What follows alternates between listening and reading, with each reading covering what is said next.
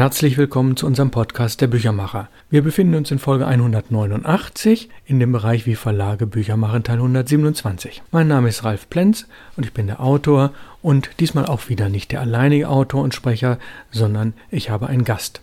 Das war ein Live-Gespräch auf der Mainzer Mini-Pressenmesse. Wir haben letzte Woche darüber berichtet. Und ja, ich möchte, dass dich dieser Gast vorstellt. Er ist ein Buchgestalter und Verleger und sein Verlag heißt Edition Hibana. Freuen Sie sich auf das Gespräch und leider so wie beim letzten Mal, die Tonqualität ist nicht ideal. Wir haben auch diverse Hintergrundgeräusche. Dennoch, das Gespräch war hoch anregend und es pendelte hin und her wie bei einem Ping-Pong, denn ein Buchgestalter und sehr erfahrener Buchhersteller und ich als ebenfalls Buchhersteller, wir haben uns natürlich viel zu erzählen und es war ein sehr nettes Gespräch. Genießen Sie es und ich wünsche Ihnen alles Gute dabei.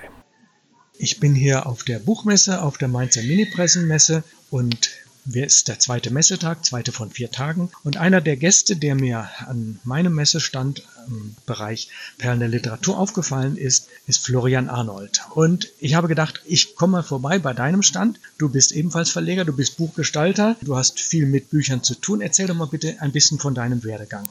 Also mein Werdegang ist eigentlich äh, kreuzbunt. Ich habe Kunst studiert, das war aber gar nicht mein Plan A, sondern eigentlich wollte ich Literaturwissenschaften studieren. So hat's angefangen. Dann saß ich in den ersten Vorlesungen drin und es war für mich ein bisschen so wie, wenn man Witze erklärt. Ja, der ganze Zauber ging verloren. Der Professor, bei dem ich saß, hat Thomas Mann derart weitschweifig ausanalysiert, dass eigentlich der ganze Zauber und Reiz von Thomas Mann für mich dann flöten ging und dann habe ich beschlossen, so, da muss ich raus, ich mache Kunst.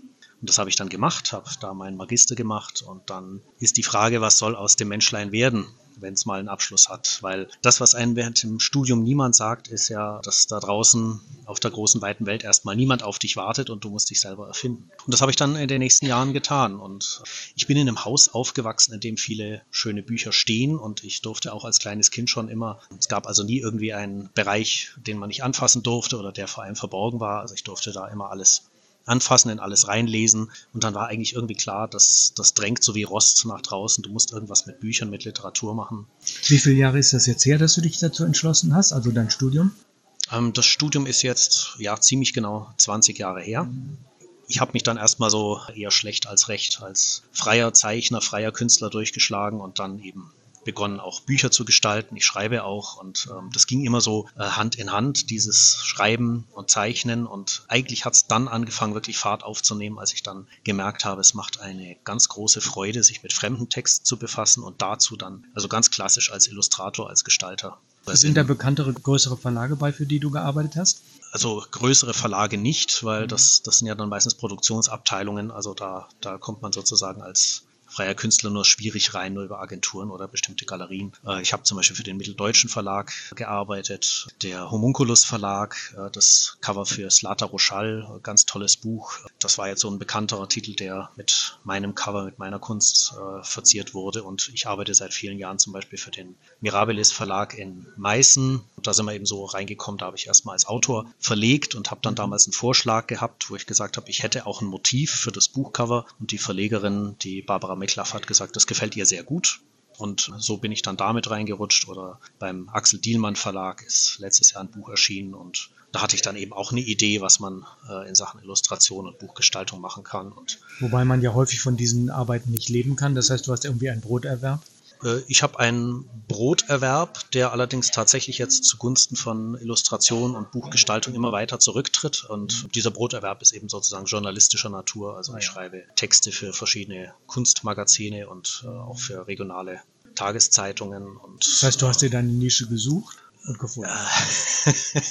Nein, ich habe tatsächlich, muss ich sagen, die Nische hat mich gefunden. Ich glaube, ich war immer so ein offener Typ, der äh, gesagt hat, so ich lasse mich auch ein Stück weit treiben und wenn jemand mir einen Vorschlag macht oder wenn ein Angebot kommt, dann höre ich mir das gut an und wenn es für mich Sinn macht, mache ich das. Und auf die Art und Weise bin ich, glaube ich, tatsächlich dahin gerutscht, wo ich hinrutschen sollte und es sind ja, viele warst, schöne Kontakte Du warst entstanden. an meinem Messestand einer der ersten Gäste. Du hast dir meine von den 25 Büchern etliche angeschaut und hast sehr kenntnisreich über die Autoren gesprochen. Wir bewegen uns in einem ähnlichen Umfeld. Ne, du das verlegst eben auch klassische sagen, Texte ja. und genau. sagst, ich illustriere die, wobei ich ja weniger der Illustrator bin, ich bin mehr der Kalligraph oder der Hersteller oder der Verleger. Ähm, was hat dich an meiner Buchreihe angesprochen?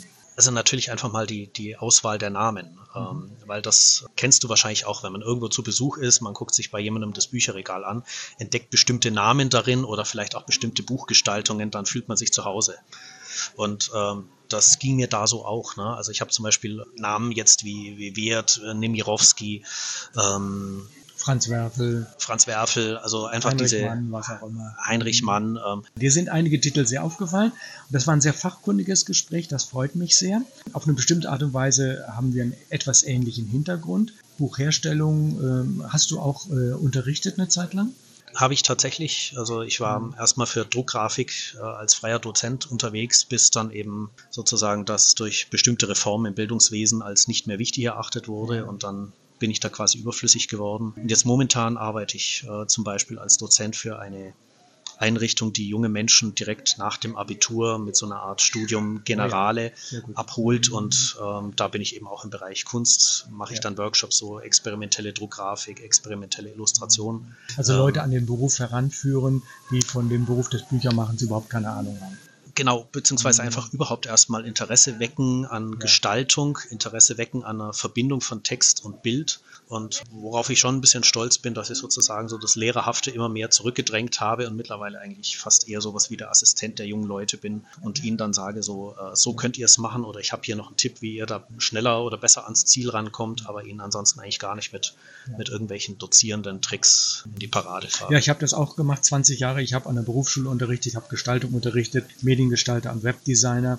Und das hat sich in der Tat bei mir auch ein bisschen ähnlich entwickelt. Ich habe sie dann mehr begleitet. Ich war Beratungslehrer und habe dann mhm. eben auch beruflich ja. und persönlich an der einen oder anderen Stelle ähm, Tipps geben können. Das ist was Tolles. Zum Buch zu kommen und mit Büchern zu leben ist was Tolles. Ich sag mal ein Stichwort Büchergilde Gutenberg. der reine Luxus, aber ein, ein wichtiger Luxus. Also mhm. für mich ist die Büchergilde Gutenberg, ich meine, es war für mich immer ein Vorbild, muss ich tatsächlich ja. sagen, gestalterisch, ja. aber auch die Textauswahl. Ulkigerweise, wenn ich tatsächlich so mal mein, mein Bücherregal jetzt in Gedanken abgehe, es stehen verdammt viele Titel von der Büchergilde Gutenberg da. Also auch in der Gestaltung der eigenen Bücher ist es schon so einfach so eine, so eine Marke, wo man sagt, so dahin muss man sich eigentlich strecken. Die arbeiten ja auch relativ viel mit jungen Gestaltern. Ne, die ja, holen sich die Leute frisch von der Uni irgendwo und sagen, darfst du bei uns mal ein, zwei Titel machen und wenn die dann gut gehen, dann kriegst du auch einen zweiten oder dritten Auftrag. Ähm, zweiter Verlag, der mir einfällt, ähm, Verlag Hermann Schmidt in Mainz. also Hermann Schmidt ist natürlich reine Sinnlichkeit. Also muss ich tatsächlich sagen, eins der schönsten Bücher, äh, die schönsten Bücher der letzten Zeit von Hermann Schmidt sind zum Beispiel die Titel von Frank Berzbach. Äh, das, das sind so Titel irgendwie, die, die stehen im Regal und da sagst du, okay, also wenns Haus brennt, äh, sind das mit die ersten Bücher, die man dann mit rausträgt. Sehr, sehr schöne Gestaltung einfach, was mir da auch gefällt. Die arbeiten gerne auch mit exklusiven Papieren, mit besonderen Materialien bei den Einbänden und äh, ich meine, da lacht das Sammlerherz, da lacht aber auch das Gestalterherz, weil man einfach sagt, so, da ja, kann man auch auch selber noch was lernen. Und das ist eigentlich das, was, was mir an diesem Beruf oder diesem ganzen Bereich so gut gefällt, dass, dass man einfach, egal wie alt man wird, immer noch was dazu lernen kann und man darf auch nicht stehen bleiben. Und das ist, glaube ich, auch das, was einem so ein Verlag wie Hermann Schmidt auch immer wieder das zeigt. Das geht mir ähnlich. Ich habe, glaube rund 200 Bücher zum Thema Typografie gelesen und natürlich ja. auch dann später meinen Schülern und meinen Studenten empfohlen. Und äh, es gibt immer wieder was zu lernen. Also man hört im Grunde genommen nie auf, äh, was die Gestaltung angeht. Äh, und natürlich ist die Drucktechnik auch was Wichtiges, die Buchbindetechnik. Und da sind beide Verlage, glaube ich, vorbildhaft, weil sie Absolut. auch sehr eng mit Druckereien zusammenarbeiten. Ja, ja. Wenn du eine Druckerei auswählst, wonach gehst du da? Also wenn ich eine Druckerei auswähle, dann ist mir natürlich einmal tatsächlich wichtig, äh, wie reagieren die sozusagen aufs erste Anschreiben. Wenn ich jetzt sage, so ich habe dieses und jenes Projekt und äh, ich hätte gerne das und das Papier oder ich hätte gerne zum Beispiel einen farbigen Faden in der Bindung oder ich hätte gerne einen Farbschnitt oder also manchmal frage ich, muss ich tatsächlich gestehen, auch Sachen an, die ich da nicht machen werde. Aber ich möchte einfach wissen, wie reagiert die Buchdruckerei, äh, was machen die damit. Ne? Und wenn, wenn man zum Beispiel sagt, ich hätte gerne eine Stanzung, äh, eine, eine kreisrunde Stanzung ganz oben rechts, ziemlich nah am, am Ende, äh, also technisch eigentlich fast nicht machbar, wenn dann eine Druckerei reagiert, so nach dem Motto, haben wir noch nicht gemacht, aber probieren wir mal aus. Ja? Also wenn die einfach mit Neugier reagieren oder sagen, äh, ja gut, wissen wir nicht, wie es geht, aber wir machen uns gerne mit dir zusammen auf den Weg. Also so eine Druckerei war zum Beispiel Belz. Ja, das ist so eine Druckerei gewesen. Äh, wir hatten da ein, ein Buch äh, von einem äh, norwegischen Künstler, Christian Evju, der in einer unglaublich aufwendigen Technik direkt mit Graphitstift auf Holzplatten arbeitet. Und das heißt, um sozusagen so ein bisschen die Charakteristik dieses Originals wiederzugeben, musste man mit einer schönen Farbe das machen. Also das heißt, wenn man mit einer normalen Offset Methode das gedruckt hätte, wäre ganz viel von den Grauwerten, von den Zwischenwerten verloren gegangen. Und dann hat zum Beispiel Belz gesagt, wie wäre es denn, wenn wir eine Farbe nehmen, die 20% Graphitanteil hat. Das wird sehr viel weicher im Druck. Von den Grautönen bleibt viel mehr erhalten. Und wenn man es dann so ein bisschen im Licht hat, dann glänzt es ein bisschen wie eine Graphitzeichnung. Und das macht eine gute Druckerei aus, dass die dann mit einer Idee um die Ecke kommt und sagt, hey, lass uns das doch so machen. Ja, also ich bin ja bloß, weil ich jetzt der Auftraggeber bin oder der Gestalter, bin ich deswegen ja nicht Gott und weiß alles und kann alles sagen, wie es optimal ist, sondern ich lerne ja auch immer dann dazu. Und manchmal kommt eine Druckerei dann auch mit guten Ideen um die Ecke und dann wird das Buch dadurch besser. Wenn ich jetzt eine Anfrage an eine Druckerei stelle und sage zum Beispiel, ich hätte gerne ein, ein tolles Grün für das Vorsatzpapier, was können wir machen? Und dann sagt die Druckerei, naja, äh, wir haben halt das und das Standardpapier, können wir einziehen. Dann ist es natürlich längst nicht so interessant, wie wenn eine Druckerei sagt, naja, lassen Sie uns doch mal miteinander reden, was wir, ne? also wir können das entweder drucken, wir können ein durchgefärbtes Papier nehmen, wir können äh, Sonderfarben in Erwägung ziehen, die wir auf ein äh, durchgedrucktes Papier auftragen. Da gibt es ganz viele Möglichkeiten. Und je äh, Abenteuer bereiter eine Druckerei ist, umso größer ist natürlich dann meine Lust zu sagen. Ja, eine äh, interessante Herangehensweise. Ich gucke immer, wie ist die Buchbinderei? Wie viele Meister ja, arbeiten ja. da und mhm. äh, wie sind die maschinellen Ausstattungen und äh, was geben sie mir als Muster in die Hand? Also ich gehe immer mal wieder auf eine Messe und unterhalte mich dann äh, sozusagen fachlich über ja. ja die Experimentierfreudigkeit auch beim Buchbinder und über die fachliche Genauigkeit und letztlich auch, ob die für Verlage arbeiten wo ich sage, das sind hervorragende Bücher. So, und dann gibt es eben Firmen, mit denen man hervorragend zusammenarbeiten kann, wie CPI, Klaus und Bosse. Aber da muss man gucken, stimmt der Preis. Ne? Und jetzt meine Frage an dich als Verleger, wie ist das mit dem Preis? Ich würde da noch was einschieben. Es ist nicht nur der Preis, sondern auch der Kundenberater.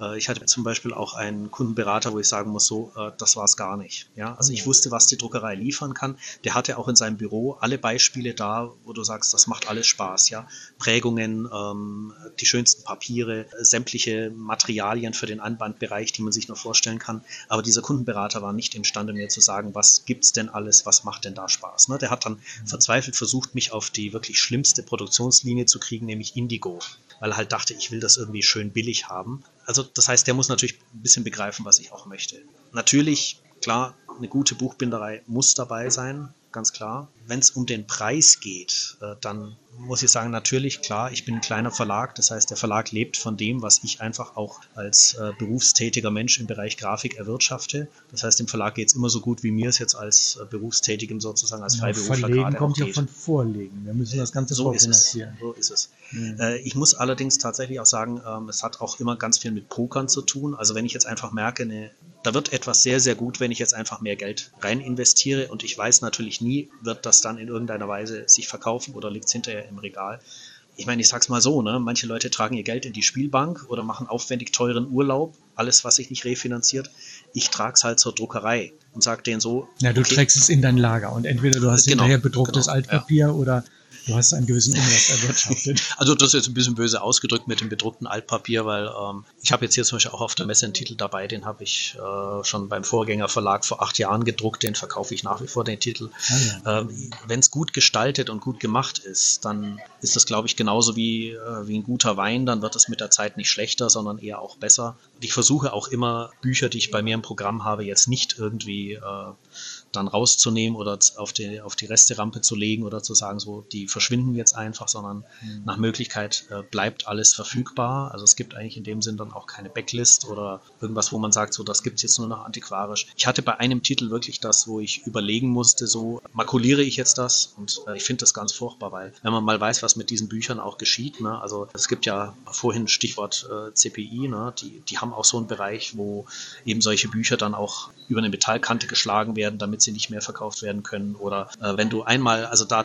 bei sowas blutet mir wirklich das Herz, wenn du einmal gesehen hast, wie dann solche Bücher wirklich mit, mit so einem Kran oder mit so einer Baggerschaufel wirklich dann zusammengefahren werden und dann werden die verheizt wie, wie altes Holz oder so. Nee, also das kann ich nicht ertragen. Na gut, ist die Frage, wie viele Titel hat man? Hat man 10 Titel oder hat man 50 oder hat man 300? Wie groß ist das Lager? Was kostet das Lager?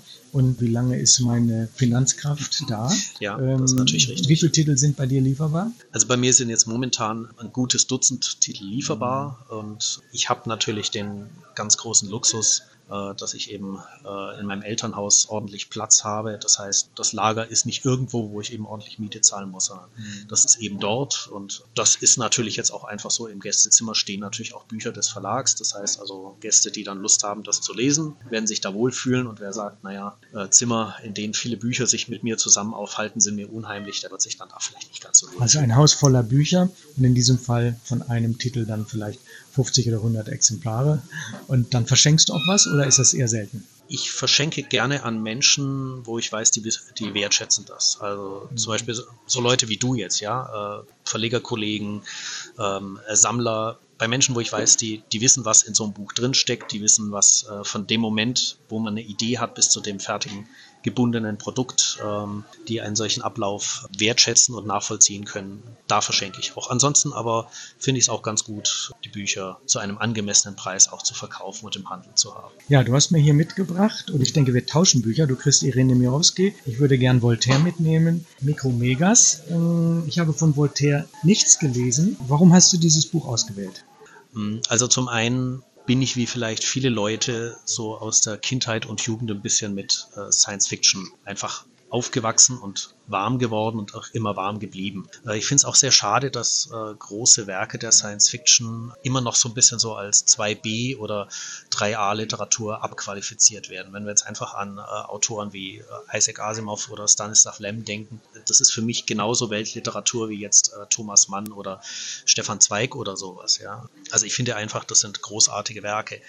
Und dann ist halt nun mal Voltaire, Micromegar, ähm, ist eben eine der ersten Science-Fiction-Geschichten nach heutiger Definition, die es gegeben hat. Äh, es geht um einen, um einen Andromedaner, ein junger Andromedaner, der geht sozusagen auf die Walz und äh, das macht er eben, indem er durchs Universum reist. Und er kommt dann zum Saturn, lernt einen Saturnier kennen, die beiden werden Best Buddies und beschließen dann zusammen weiterzureisen durch das Sonnensystem und kommen eben auf die Erde. Und auf der Erde die sie für unbewohnt halten, krabbelt ihnen dann eben eines schönen Moments äh, ein ein kleines Ding über den Fuß und da merken sie bei der Gelegenheit, naja, dieses kleine Ding, das ist also eine Handelskaravelle, ein großes Handelsschiff und darauf sind viele Menschen und sie stellen dann also fest, sie, sie können einen Weg finden, miteinander zu kommunizieren und dann sprechen sie eben mit den Menschen, die beiden Außerirdischen und, äh, und was das Tolle daran eben ist, Voltaire verhandelt so ein paar grundsätzliche Dinge eben des Menschseins. Also einmal unsere generelle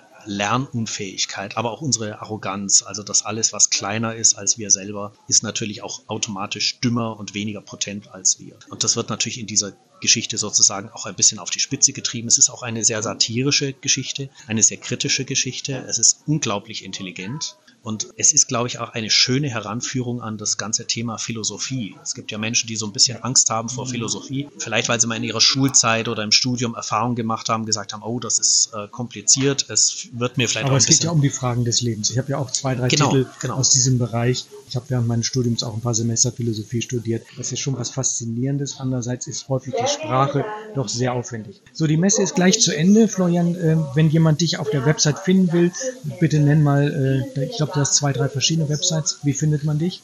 Also man findet mich als einfach als Autor, als Künstler unter www.florianarnold.de ohne Bindestrich ja, alles okay. zusammen mhm. und klein geschrieben. Und ähm, wer Lust hat, mal zu schauen, was ich so als Verleger umtreibe und mit welchen Künstlern ich da zusammenarbeite, der findet mich auf www.editionhibana.de. Genau, ich habe mir die Website angeschaut, technisch sehr aufwendig, sehr schön, selbst programmiert.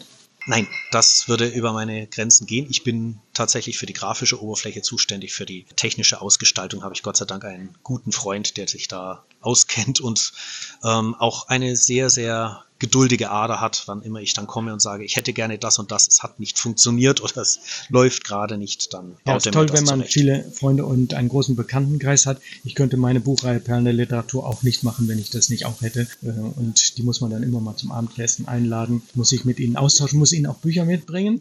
Und ja, da sagst du was. Das ist genau das Richtige. Man muss sich mit Menschen umgeben, die man ja. auch mit, mit Büchern bestechen kann.